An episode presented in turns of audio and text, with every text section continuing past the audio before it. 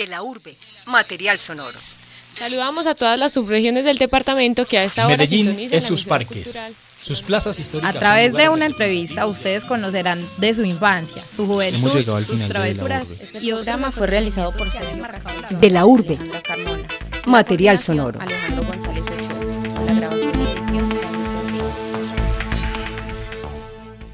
Bienvenidos a De la Urbe. Mi nombre es Laura Isabel Ramírez y el día de hoy me acompaña Manuela Garcés Arias, más conocida por algunas personas como arroba Fotos, que es su cuenta de Instagram donde presenta el trabajo fotográfico que realiza. Hace ocho años es fotógrafa. Maneja la cuenta de Te Hindú desde mayo de 2019, arroba Hindú Emprendedor, donde comparte contenido sobre emprendimiento. Hace parte de Tejiendo Red, un grupo de mujeres que se reúnen en torno al emprendimiento realizando conversatorios, capacitaciones, talleres y ferias. Y lidera el proyecto arroba Soy una diferente. Hola Lau, muchas gracias por invitarme. Estoy muy feliz de acompañarte hoy acá. Bueno, me gustaría que nos contaras primero cómo inició en la fotografía. Yo mm, estudié em, fotografía profesional en la universidad. No pensé en un principio que me fuera a dedicar eh, a esto, yo simplemente lo hice porque eh, fue como un deseo de mi alma. Fue como literal, si mi alma me hubiese mandado a estudiar fotografía, entonces lo hice más por una pasión y mm, terminé. Terminé ahí, estudié durante tres años y medio y mm, después de eso ya me quedé estudiando, foto- eh, trabajando como fotógrafa. Llevo ocho años, como dijiste, y así fue. Eh, ¿En algún momento pensó en hacer algo diferente a la fotografía? Sí, quería ser politóloga, eh, que no se parece en absolutamente nada, pero como te dije, era mi, mi razón, era la que quería estudiar ciencias políticas y mi corazón era el que quería estudiar fotografía y mi corazón se le adelantó a la razón, le ganó y me volví fotógrafa. ¿Dónde estudiaste fotografía? Estudié en el Instituto de Artes, una universidad em, que ya no está, pero en su momento fue muy, muy buena. Una pregunta. Vimos en una sociedad donde el arte es subvalorado. Desde pequeño nos dicen tú del arte no puedes vivir. ¿Cómo se va en contra de la corriente y decide decir, no, yo voy a estudiar fotografía? Eh, yo diría que no es ir en contra de la corriente, es buscar montarse en la balsa adecuada, eh, sobre todo creyendo en uno. Ese es, yo creo que el, único camino para uno poder superar como esas falsas creencias de la sociedad, de la familia, de los amigos, porque por lo general siempre son las personas cercanas las que te dicen que susto, no lo hagas, de eso nadie vive, los artistas se mueren de hambre, bueno, todos esas construcciones sociales que pues en realidad no son verdad. Eh, entonces digo yo que es montar, por eso te digo montarse a la balsa, que es no en contra de la corriente, sino sabiendo qué caminos tomar para pues para silenciar esas voces que te dicen eso, eso no da, de eso nadie vive. Eh, y precisamente es así, pues creyendo en lo que uno tiene por dentro, porque yo pienso que desde barrer calles hasta hacer empanadas o pintar cuadros o hacer fotos, si a ti te gusta, si tú lo disfrutas, si es algo que tienes adentro y es algo muy fuerte, es una llama que, que está todo el tiempo encendida, pues el día que te levantes a barrer, a hacer empanadas, a pintar o a hacer fotos, va a estar tan dentro de ti que no importa si alrededor la gente dice eso no se puede, pues tú igual lo vas a hacer y lo vas a hacer muy bien y vas a llegar a las personas adecuadas en el momento adecuado y eso te va, te va a ir llevando, la, la corriente te va a ir llevando. ¿Qué ha sido lo más difícil en el camino de- del proceso de la fotografía?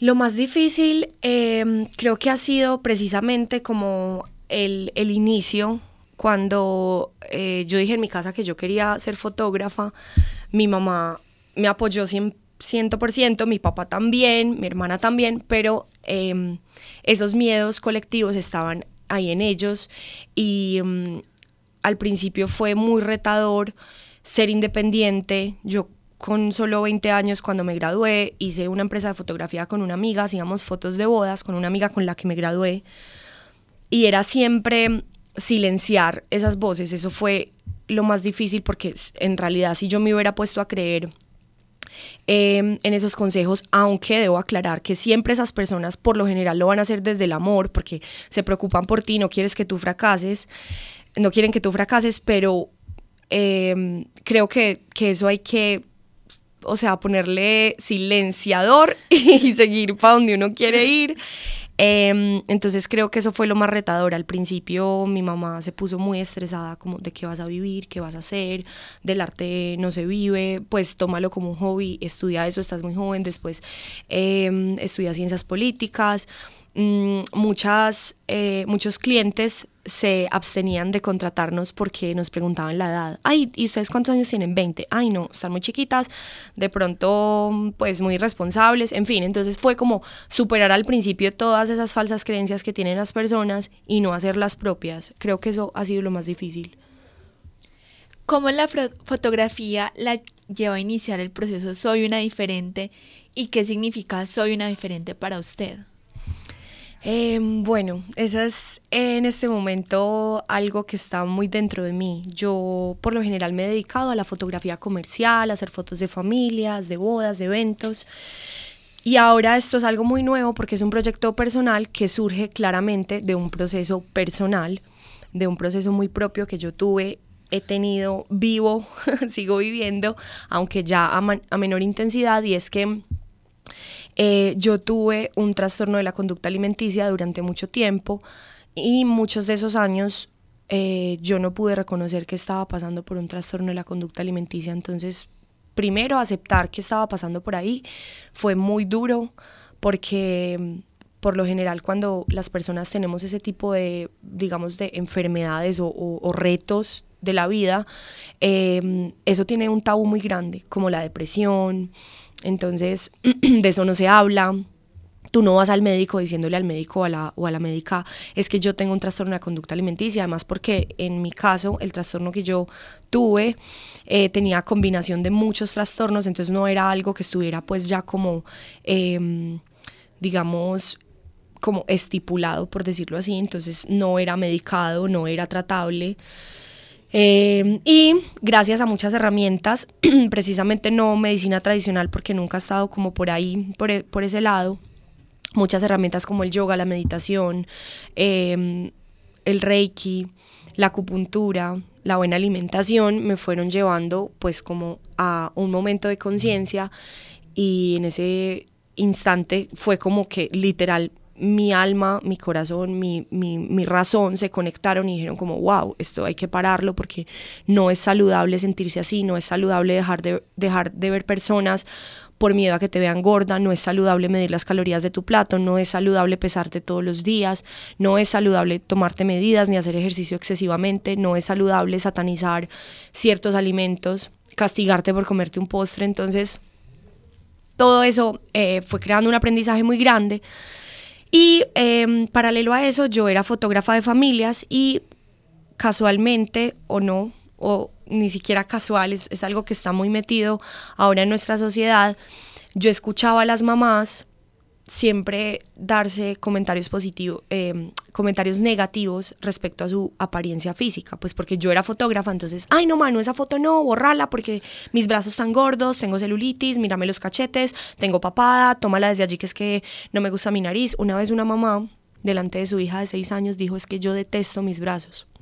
Entonces, eso a mí eh, pues al principio cuando estaba en, en, ese, en ese mismo tren, yo estaba ahí montada en esa misma historia, pues a mí eso no me parecía eh, extraño ni, ni, ni triste, porque yo también me veía así, me criticaba así. Entonces, después de un tiempo, cuando ya empecé a hacer conciencia de todo esto, esos comentarios me empezaron a, afectar y, empecé a preguntarme muchas cosas y empecé a, a, a, pensar cómo podía involucrar la fotografía en ese proceso propio para mostrarle a las mujeres y para mostrarme principalmente a mí misma que uno puede vivir feliz en el cuerpo en el que, en el que está que eso no necesariamente tiene que dirigirte la vida. Claro, hace parte, somos un cuerpo y así nos relacionamos y el cuerpo es un sinónimo de, de éxito, de aprobación, de un montón de cosas que no se pueden negar, pero no es todo lo que somos. Tú no eres solo tu cuerpo, tú eres eh, un montón de experiencias, un montón de viajes, tú eres el amor que sientes por tu familia, tú eres los, los amigos y las amigas que tienes, tú eres lo que, lo que has aprendido, lo que has leído, lo que has visto. Entonces, algo eh, se empezó a mezclar, a mezclar, a mezclar, hasta que ya tuvo como una forma. Yo ya había claramente salido de ese trastorno hace orgullosamente dos años no hago dieta, ni me peso, ni me mido, entonces es como algo muy grande. Y dije, no, esto tiene que coger una forma y empecé a hacer fotos de mujeres hace aproximadamente un año, en octubre del año pasado, con una simple intención, que era sanarme a mí y sanar a las personas a las que yo les hiciera fotos. En abril de este año yo decidí em, compartir esto con más personas por medio pues de Instagram, que para mí ha sido una red maravillosa cuando, claramente, cuando se sabe utilizar. Eh, conectando con las personas correctas, llegando a las cuentas que te aportan, que te hacen crecer como tu espíritu, que te enseñan cosas nuevas, que te llevan como a montarte en la balsa correcta y no contracorriente. Entonces dije, bueno, es hora de compartir, porque además pienso que cuando uno tiene un proyecto personal, es muy egoísta dejárselo para uno mismo, porque qué rico uno sanar propia, propiamente, sanar su proceso, su camino, pero qué rico en ese mismo camino montar a otras personas a esa balsa y decirles, hey, mira, hay otra forma de ver el mundo, hay otra forma de sentirse feliz em, y que esa balsa no sea dirigida por, por una apariencia física. Entonces, después de abril, creé la cuenta, ha tenido súper buen impacto. Muchas mujeres se han atrevido a contar su historia. Básicamente, lo que hacemos en una diferente es.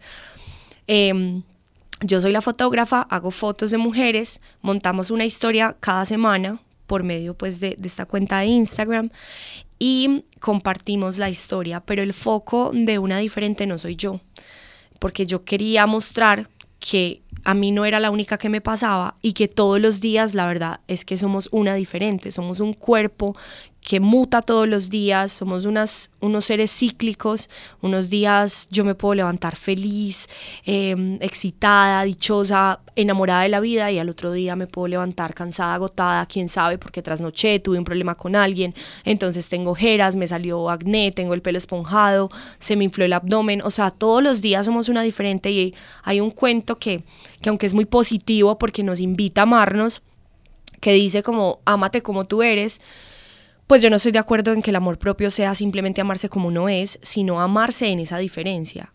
Y que además eso no sea el foco de la vida. O sea, que literal, vuelvo y digo, que esa... Em, esa fiebre por, por, por, lucir perfectas o perfectos, porque también a los hombres les pasa que eso no dirija la balsa, que eso no dirija tu vida, que eso no te impida desarrollarte en tu vida personal, de pareja, en, en tu vida con tus amigos, en tu vida profesional porque conozco muchas personas que, que se frenan por eso, inclusive yo muchos años estuve frenada a mostrar mi luz por eso. Entonces cada semana compartimos una historia, pero no la cuento yo. La cuento yo por medio de mis fotos y la cuenta la persona a la que le hago las fotos por medio de, de un texto. Y son seis fotos. Entonces, bueno, me alargué un poquito, pero es que esa es mi, mi gran pasión ahora, eh, ese proyecto. ¿Cómo tiene planeado que Soy una diferente llegue a más personas y le gustaría incluir a hombres en el proyecto? Ya había pensado en eso.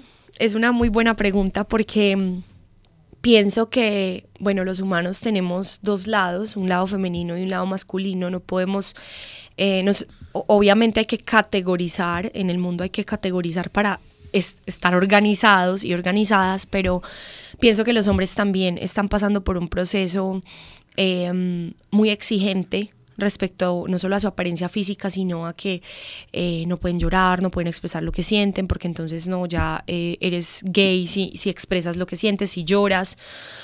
Entonces, no sé, yo diría que en este momento una diferente es espe especialmente para mujeres, pero también los hombres pueden ser una diferente.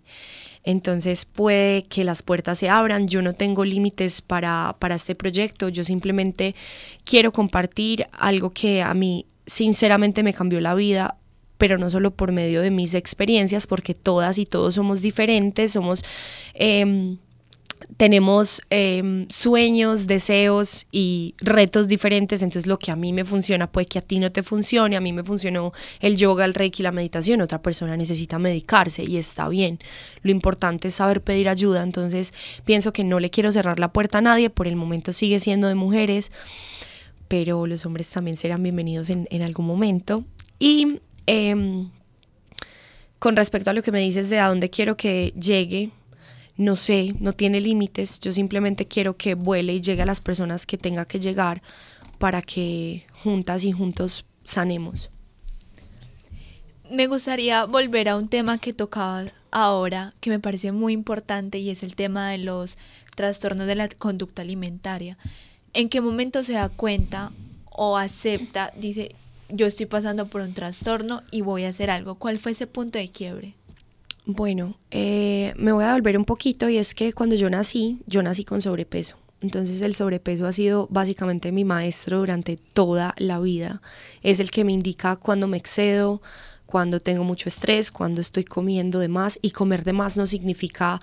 Em, pues como darme el postre al mediodía, después del almuerzo, o no, eh, comer de más era tener atracones de comida. Entonces mi sobrepeso siempre ha sido ese medidor que me indica en dónde estoy, en qué momento de mi vida estoy, cómo me siento, cómo me estoy relacionando con los demás y con las demás. Entonces, a partir de ahí, hubo un régimen alimentario en mi casa que mis papás no me lo impusieron para nada eh, como con una intención de, de como de meterme en una cápsula porque lo hacían con mucho amor por mi salud pero yo creo que esa fue la semilla. Y hablo de esto porque muchas veces no, no estamos acostumbradas o acostumbrados a ir al, al, origen de las cosas. Y es ahí donde están las respuestas. Siempre en el origen encontramos, ah, es que esto me pasó, es que yo me siento así cuando alguien me da un comentario porque, no sé, una tía o un tío chiquita me dijo, ay, usted tan gordita, nadie la va a querer. A los gorditos no los quiere sino la mamá o el papá. Bueno, ese tipo de,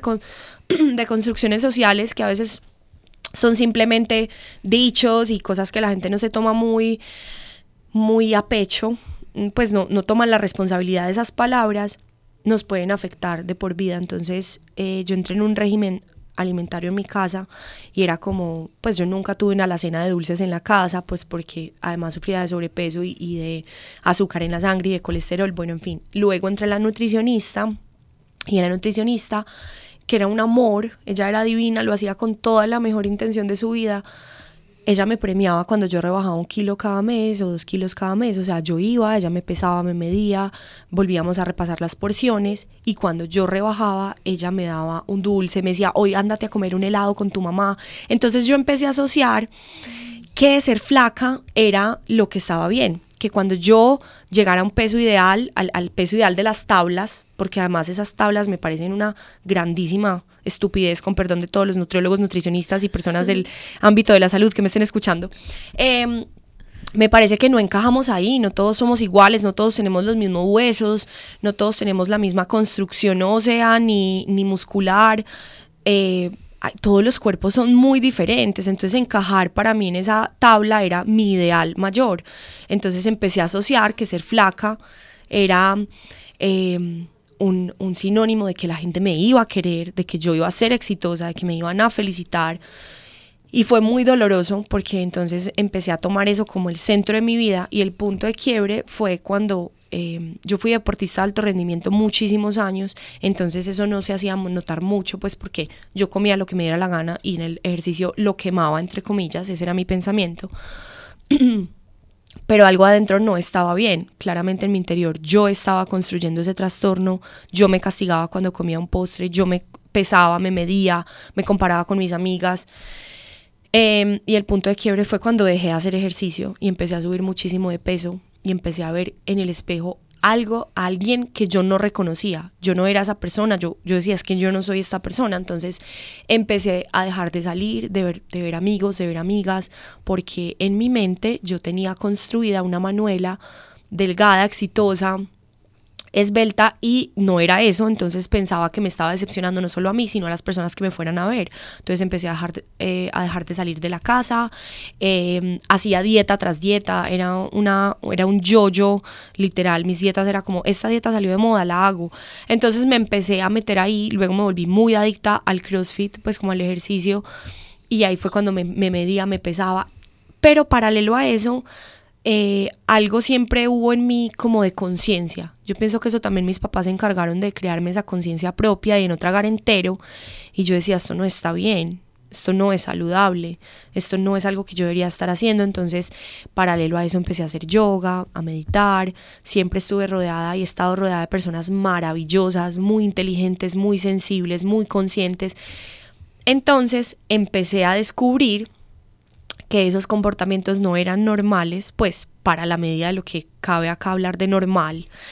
Eh, y empecé a tratarme con yoga, meditación, reiki, y empecé a ser consciente de eso y empecé a hablar en terapia eh, de eso y a leer muchísimo sobre el tema, a informarme y a compartirlo con otras personas. Y ya, ese, ese punto de quiebre me ayudó a levantar la mano y a decir, necesito ayuda, esto no es normal, yo no estoy bien y necesito tratamiento. Les recordamos que el día de hoy estamos con Manuela Garces, una mujer que interpreta el mundo por medio del lente de su cámara hace ocho años. Hace parte de Tejiendo Red, un grupo de mujeres emprendedoras y lidera el proyecto Soy una diferente. Manuela, bueno, eh, también hablas de, de tener una buena relación con nuestro cuerpo, pero también con nuestro interior. ¿Cómo haces para llevar este equilibrio, de encontrar eh, este punto de, estar bien con nosotros mismos desde adentro? Em, yo creo que mm, el equilibrio es una construcción también social que nos hemos hecho para, para ponernos una meta y querer trabajar pues claramente en estar mejor, pero pienso que mm, hay que descomponer un poquito esa palabra equilibrio y saber que el equilibrio no es estar perfectamente bien todos los días, feliz, sonriente, eh, en paz, con la mente calmada, sino que el equilibrio está en saber llevar esos momentos en que no es así, en que estás en crisis, en que no te sientes bien, en que no te ves bien y que eso no dirija la vida. Yo pienso que cada vez que llega una crisis a mí, hablando pues de mi proceso personal, yo ya tengo un paraguas más grande, porque tengo unas bases que me han permitido pasar por esas crisis y que no sean tan fuertes como lo eran hace unos años en que yo me encerraba en la casa meses, en que no quería salir ni ver gente. Entonces creo que eh, hablemos el equilibrio desde ahí, desde una figura un poco más variable en que no todo es perfecto, sino que uno puede sobrellevar esas épocas de tormenta con un paraguas más grande. Entonces, mmm, si me preguntas sobre eso, yo pienso que yo soy muy de extremos, yo nunca estoy en un equilibrio, siempre estoy como o muy agotada físicamente, llena de trabajo, llena de proyectos, llena de cosas, o muy calmada en la casa, meditando, entonces eso es un, ir y venir, pero en la mitad cuando llegan esos momentos difíciles, sea cual sea el que la vida le ponga a uno, el maestro que te pongan al frente o la maestra que te pongan al frente, uno poderlo sobrellevar no, no, no tirarse de un al hueco oscuro.